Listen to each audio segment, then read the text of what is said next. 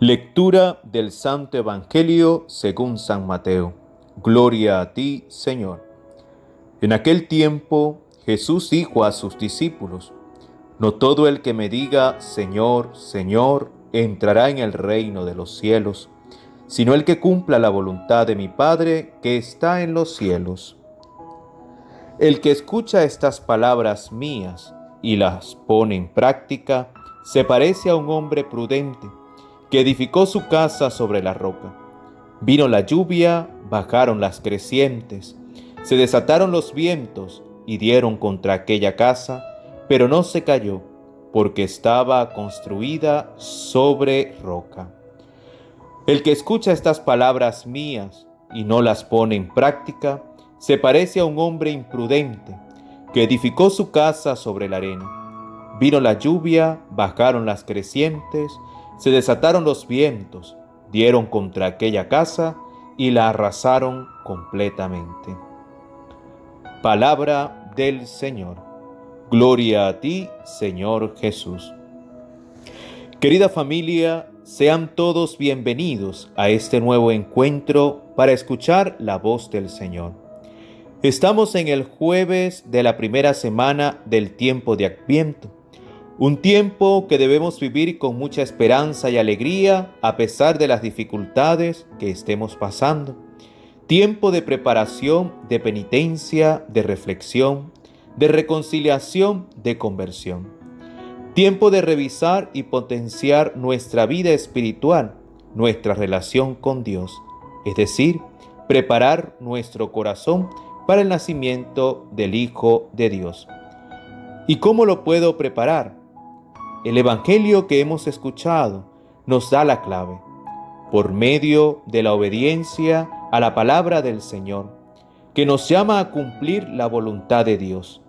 Dice la lectura, no todo el que me diga, Señor, Señor, entrará en el reino de los cielos, sino el que cumpla la voluntad de mi Padre que está en los cielos. Cumplir la voluntad de Dios es escuchar su palabra y ponerla en práctica. Cumplir la voluntad de Dios es amar y perdonar cada día. Cumplir la voluntad de Dios es ser humilde y sencillo. Cumplir la voluntad de Dios es ser fiel a los mandamientos del amor de Dios. ¿Cuánto necesitamos hoy en día profundizar esto y buscar la forma de hacerlo realidad en cada uno de nosotros. Si vivimos cumpliendo la voluntad de Dios, dice la palabra, que seremos como el hombre prudente que edificó su casa sobre la roca. Vino la lluvia, las crecientes, los vientos dieron contra aquella casa, pero no se cayó, porque estaba construida sobre algo firme como la roca. Queridos hermanos, el Señor nos recuerda que debemos construir nuestra vida espiritual sobre la firmeza del Evangelio y no sobre un sentimiento o una valoración subjetiva. Y que a pesar de las amenazas, que la podemos traducir en críticas, persecución, envidia, traición, interés, incomprensión, entre otras cosas, no debemos tener miedo porque estamos sobre la roca que es Cristo. Familia, no nos permitamos construir nuestra casa sobre la arena, que quiere decir el sentimentalismo, la superficialidad, la incoherencia de vida. El escuchar la palabra de Dios y no ponerla en práctica, porque si construimos sobre arena, entonces nuestra construcción se caerá y la ruina será grande.